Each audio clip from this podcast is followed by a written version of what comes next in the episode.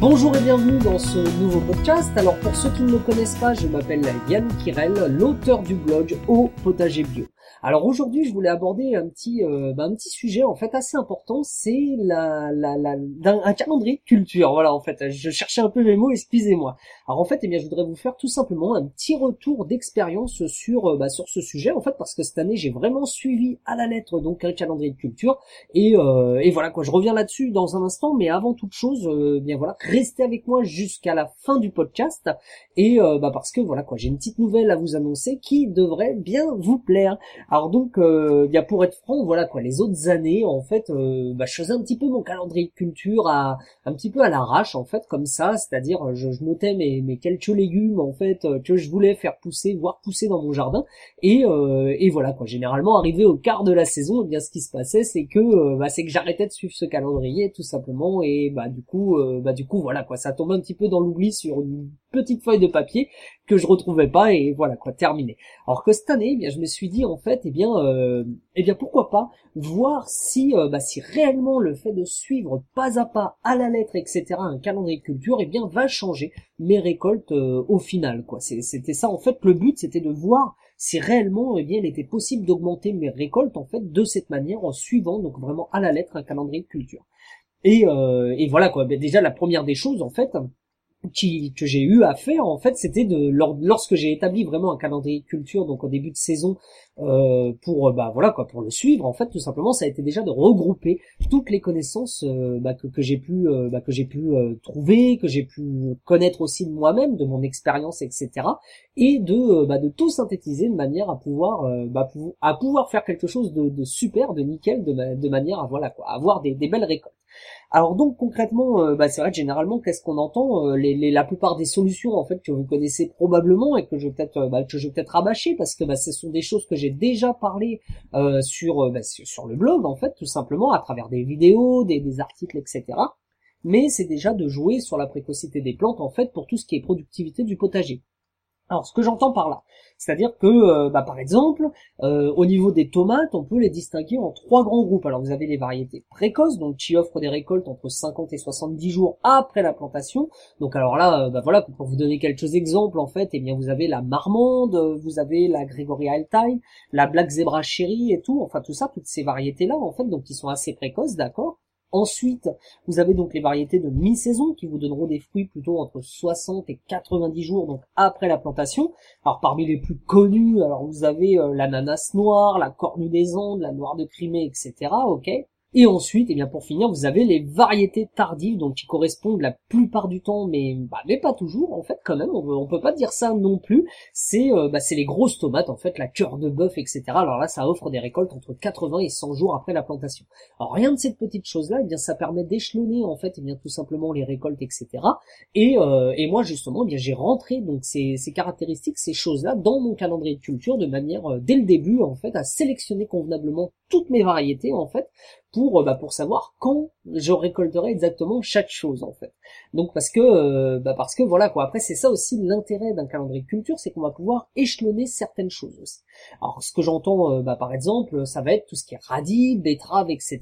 Donc par exemple pour tout ce qui est betterave, eh bien vous allez avoir la possibilité de les semer tous les 15 jours de manière à avoir des récoltes en continu. Donc l'idéal c'est d'avoir une planche en fait de culture qui est réservée uniquement ou pas seulement, hein, je, dis, uniquement, mais pas forcément, d'accord, c'est euh, d'avoir quelque chose qui est réservé justement à, à la possibilité d'échelonner tout ça de manière à avoir ses récoltes en continu. Mais ça, c'est des choses, donc, quand on n'a pas le calendrier de culture, en fait, on ne suit pas un calendrier de culture, alors on va peut-être le faire au début, euh, eh bien le, premier mois en fait de saison, on va commencer un petit peu à échelonner tout tous les 15 jours, et après eh bien on va vite se dire euh, bon bah hop c'est c'est assez euh, bah, bah c'est c'est embêtant, je vais pas je vais arrêter de le suivre, ou alors eh bien on l'oublie et puis bah après voilà quoi, on sait plus exactement quand les derniers ont été semés etc. Et donc bah donc au final ça finit dans les oubliettes.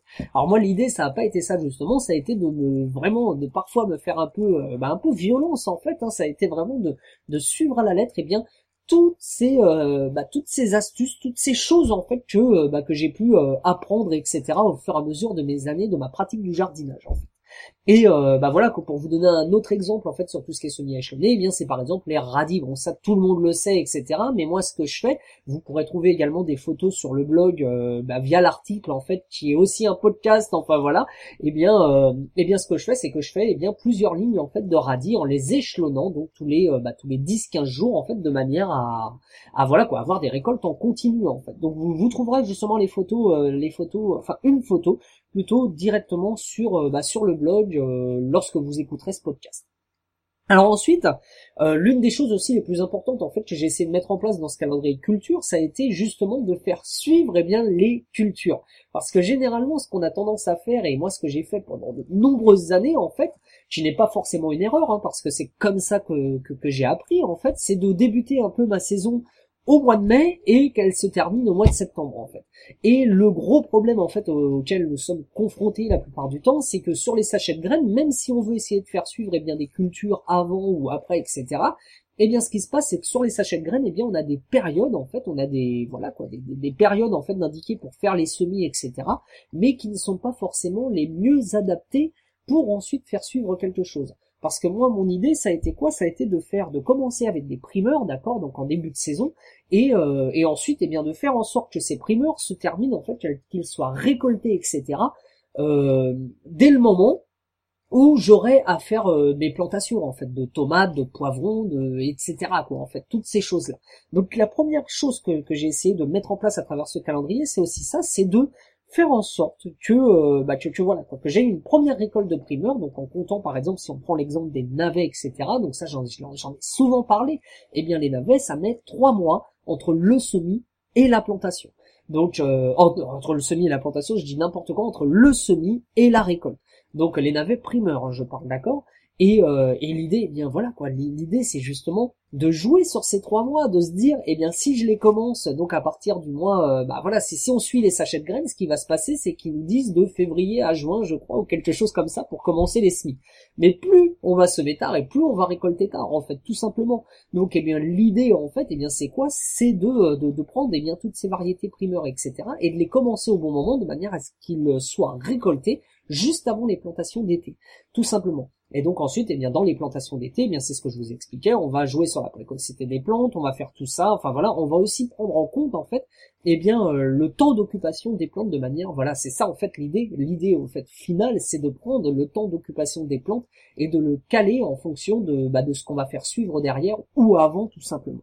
Alors donc, euh, donc alors voilà, comme je vous le disais, je vous l'annonçais au début, je vous demandais de rester avec moi jusqu'au bout. Alors je pense que normalement vous êtes encore là, je, l'espère, et pour vous annoncer en fait, eh bien quelque chose, euh, bah, une bonne nouvelle en fait, qui va sûrement vous plaire, euh, parce qu'en fait moi j'ai tellement été bluffé par par les récoltes en fait. D'ailleurs, vous pouvez voir aussi des photos sur euh, sur le site ou même sur les réseaux sociaux, etc. Facebook, Twitter, Google+.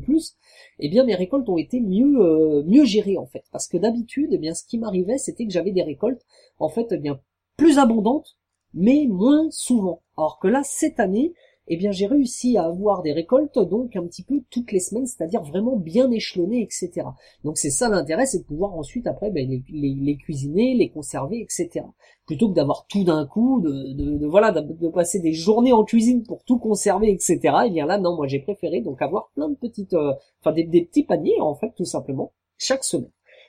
Alors excusez-moi. Alors donc euh, donc voilà, j'ai tellement été bluffé par ces résultats que ce que j'ai décidé de faire, euh, c'est voilà, et puis surtout pour m'y tenir, pour motiver en fait aussi à suivre ce calendrier, c'est que j'ai créé en même temps, en parallèle de suivre ce calendrier, une formation en fait sur euh, bah voilà pour vous aider en fait à mettre en place vous aussi votre calendrier de culture en fait, tout simplement.